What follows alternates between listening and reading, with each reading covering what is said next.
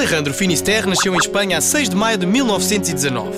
Durante a Guerra Civil foi ferido e teve de ser internado num hospital onde conheceu muitas crianças apaixonadas por futebol, mas também elas feridas e impossibilitadas de jogar. Baseando-se no ténis de mesa, criou o futebol de mesa e pediu a um amigo seu, carpinteiro, que construísse a ideia. Assim, nasceram os matraquilhos. Esteve exilado na América do Sul e aproveitou para divulgar aí a sua ideia.